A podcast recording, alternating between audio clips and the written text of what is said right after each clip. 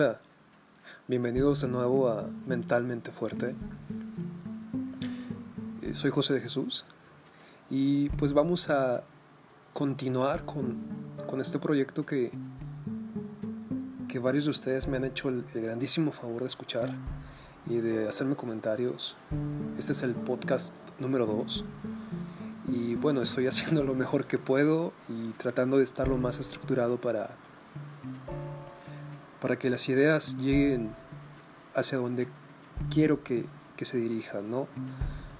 Hacia poder eh, brindarles eh, un poco de información, herramientas y también curiosidad, curiosidad a que ustedes, eh, pues ahora con internet y toda la información que tenemos ahí, seguro que si les queda prendida esta, este pequeño lucecito de curiosidad, pues ya es un avance brutal.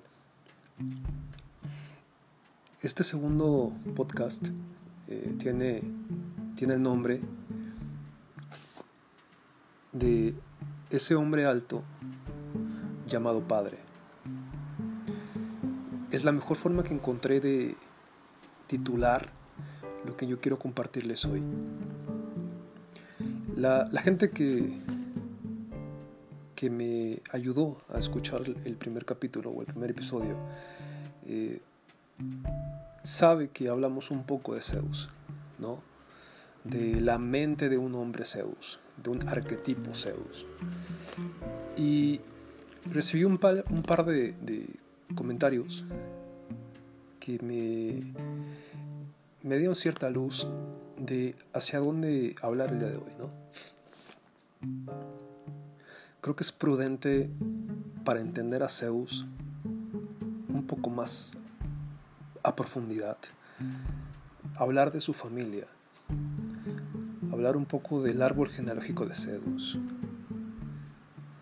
porque eso también habla mucho de, de la historia del patriarcado, de la historia del mundo como lo conocemos hoy, del mundo como ha estado los últimos 6.000 años al menos en Occidente.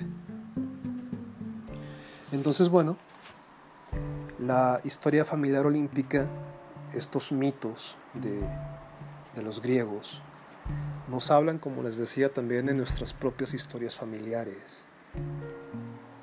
Nos ayudan a esclarecer nuestro propio árbol genealógico. ¿Por qué? Porque todos los que estamos en Occidente, hombres y mujeres, al final del día nuestra cultura es patriarcal. ¿Y qué implica esto? Que la influencia es enorme en nuestras vidas personales. La forma en la que vemos el mundo, la forma en la que pensamos sobre el mundo, la forma inclusive en la que nos permitimos o no ciertas emociones. Es la historia de actitudes, de valores, de lo que es permitido y de lo que no, de lo que como hombre se espera que se haga, de lo que como mujer se espera que se haga también, ¿no? Entonces, bueno, les comparto. Gea, la tierra, es a partir de la nada, imaginemos el vacío como tal, surge Gea la tierra. Ella eh, es madre y esposa de Urano, el cielo. Ambos son la primera figura masculina y femenina que se hacen presentes en, en la mitología griega. Dan luz a doce hijos, los doce titanes. Estos titanes son los padres y los abuelos de los próximos dioses del Olimpo, ¿no? Son los padres y abuelos de Zeus, de sus hermanos y de los hijos de. Gea era muy muy fértil y Urano ya no quería tener más hijos. Urano estaba nefasteado ya de esto, ya para él ya esa parte estaba cubierta. ¿Y qué hace cuando ve que Gea sigue sigue procreando a los, a los hijos nuevos, a los titanes nuevos que van naciendo, los esconde dentro de la misma Gea y le provoca los dolores de parto. Tremendo, ¿no? El causante de los dolores de parto, porque hasta antes de esto eh, Gea tenía hijos sin dolor, es Urano, el padre. Entonces Gea sufría mucho con esto. Tenía estos dolores de parto que le provocaban un dolor altísimo. Y ya cansada de esto, decide armar un plan. ¿Cuál es el plan? El plan que eh, los titanes más jóvenes que estaban prisioneros en ella, ella elige uno y a este hijo que elige le pide que la ayude. Este hijo es Cronos, el Padre Tiempo. ¿Qué hace Cronos? Cronos es la primer figura masculina que se enfrenta al patriarcado, que está harto de ver los, los dolores de la madre, los, los abusos cometidos, cometidos por el padre y se enfrenta al patriarcado. Con la ayuda de, la madre, eh, Cronos, Cronos lleva a cabo un plan y literal, Cronos le dice, Madre, estoy dispuesto a llevar a cabo tu plan hasta el final. No respeto a nuestro infame padre, puesto, puesto que fue él quien empezó a utilizar la violencia. Cronos tiene consciente que algo ya no funciona, que hay algo en la relación con el padre que ya no funciona, que el nivel de violencia al cual está sometido él, sus hermanos y su madre ya era demasiado alto. Y enfrenta al padre enfrenta al patriarcado.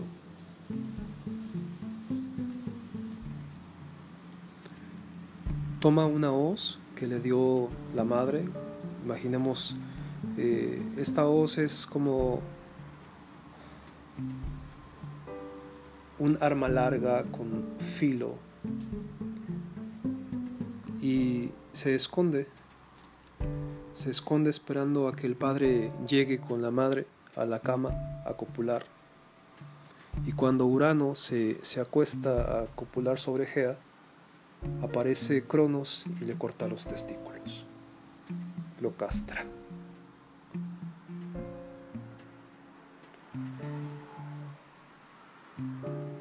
Es bien interesante que no lo mata, porque al final del día también ama a su padre, pero si lo castra. Después de castrarlo, toma los genitales y los avienta al mar. A partir de aquí, Cronos se convierte en la figura masculina, en el dios, en el titán más fuerte, más poderoso. Y junto a sus hermanos, los otros titanes, gobernó el universo y crea las nuevas deidades, aquí quiero detenerme un poquito porque creo que esto habla muchísimo de lo que hoy en día sigue sucediendo. De cómo muchos hombres cada vez estamos más sensibles y con esto me refiero a que podemos permitirnos entender desde otro lugar lo que sucede afuera. Cada vez más hombres estamos también cansados de cómo el patriarcado sigue siendo tan violento, cruel, inclusive despiadado. No solo con las mujeres, con los mismos hombres y no se diga con los niños y las niñas. Entonces, si analizamos esto un poquito, creo que podemos llegar a la reflexión de que la violencia ejercida por el patriarcado no es en nada nueva. Y el hartazgo que esta violencia a nivel social genera tampoco es nuevo. En países como el nuestro, donde todos los días escuchamos hablar de noticias tan crueles, inclusive de actos de maldad y crímenes, pues creo que eh, el hartazgo social en el que estamos todos también es, es producto de yo estoy seguro que, que hacia algún lugar positivo nos dirigimos. Y nos dirigimos partiendo de la reflexión, de estar más sensibilizados y más empáticos a frenar la violencia. A frenar esta violencia ejercida por el patriarcado que tiene, si lo, revisamos con datos duros, tiene una parte eh, en la que muchos hombres están presos, muchos hombres eh, son adictos a sustancias, muchos hombres caen en depresión mayor, cometen suicidio, también a causa del patriarcado, de la violencia del patriarcado, de este patriarcado cruel, casi sanguinario. Las mujeres, no se diga, ¿verdad? Pero eh, es, a ambas partes. Es bien interesante cómo eh, es Cronos, un hombre que, ve toda esta violencia de la cual la madre es, objeto y juntos eh, diseñan un plan para, para combatirlo. El status quo.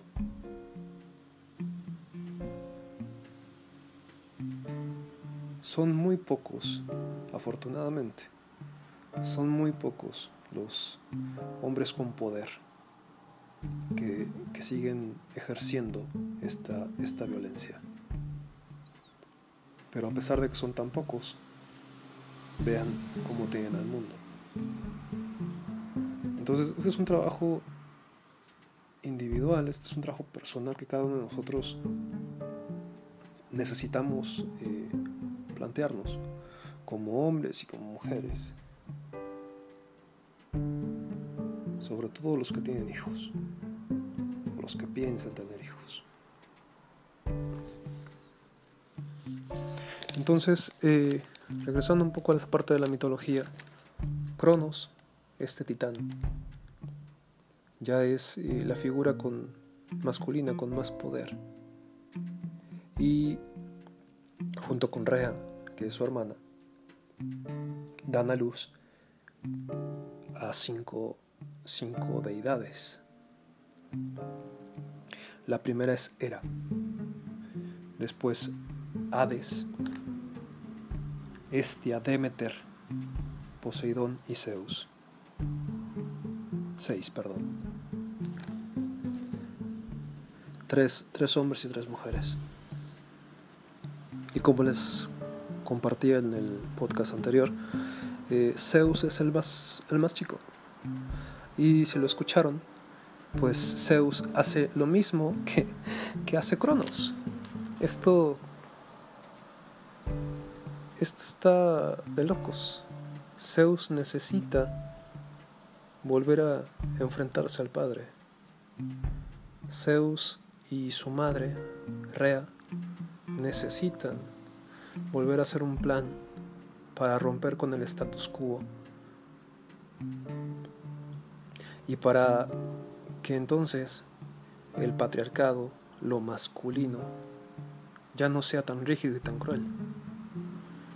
Vuelven a hacer un quiebre, así como Cronos tuvo que hacerlo.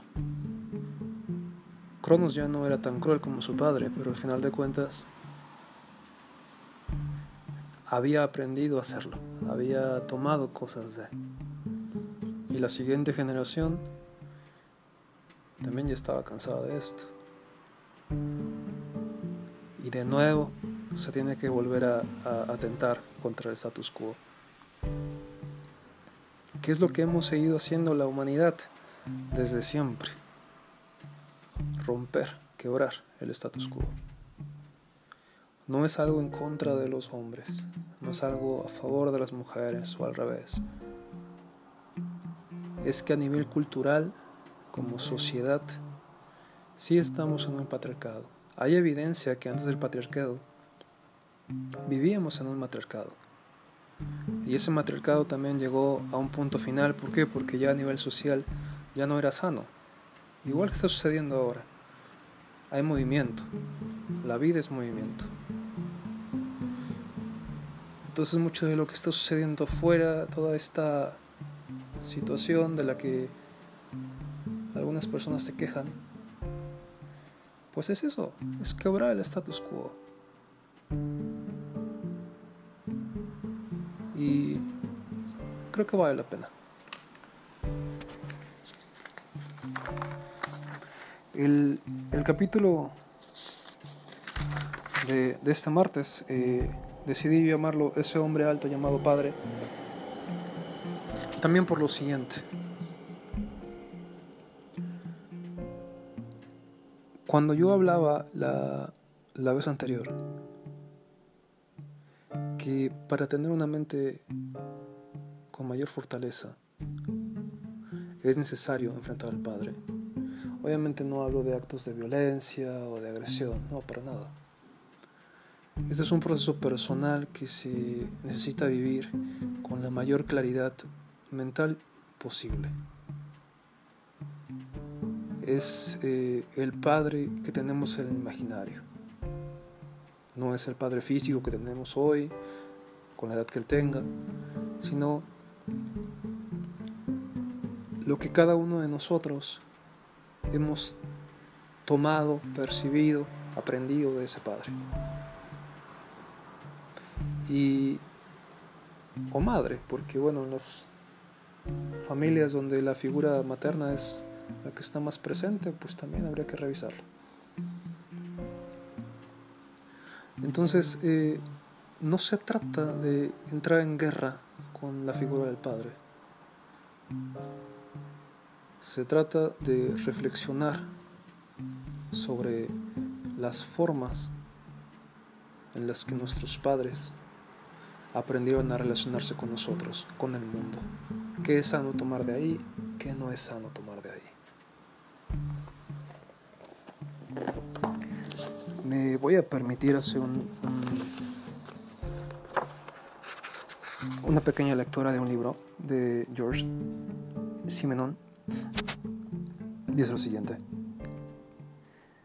No quiero que mis hijos tengan un recuerdo monolítico de mí. Por el contrario, me gustaría que me conocieran como el vulnerable hombre que soy, tan vulnerable como ellos y quizá aún más.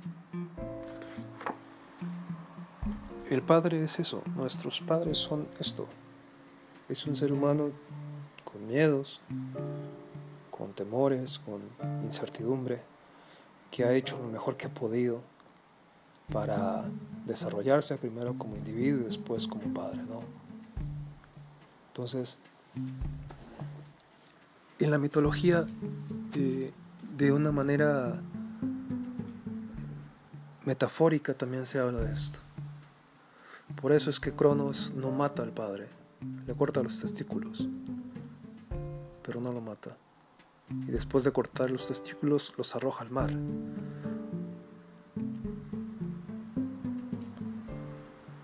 Para tratar de entender esto un poco más cercano a nuestra realidad. No se trata de, enojarse con el padre o de ser violento hacia el padre, hacia el patriarcado inclusive, no habría que cuestionar ahí también. Se trata de buscar nuevas formas que nos permitan seguir creciendo como sociedad. Y yo sé que es un tema muy complejo, que está brutalmente polarizado. Pero esto es un trabajo personal. Es un trabajo personal que, que si se suma cada grado de arena se convierte en una gran playa.